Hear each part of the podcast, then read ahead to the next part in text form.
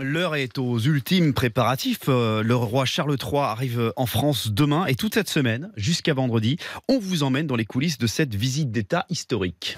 Cinq jours, cinq reportages. Le roi Charles III en France. Alors c'est la première fois qu'il vient en France en tant que souverain britannique, mais c'est en fait sa 35e visite dans l'Hexagone, Sophie Orange. Ah oui, il aime Charles, notre pays. Premier voyage en 68, Charles a 19 ans. Le futur roi vient approfondir ses connaissances en archéologie et en histoire, mais pas seulement, comme le raconte cet archive RTL. Ceux qui suivent sa visite vous diront qu'il paraît plus attentif aux bons repas qui lui sont offerts qu'aux explications archéologiques des professeurs qui l'ont accompagné dans sa visite des grottes des Hésies. Charles, fan de gastronomie et de fromage, notamment quand il s'oppose aux très strictes normes européennes qui risquent de menacer le savoir-faire français. Qu'adviendrait-il du brie de meule, du euh, crottin de chavignol.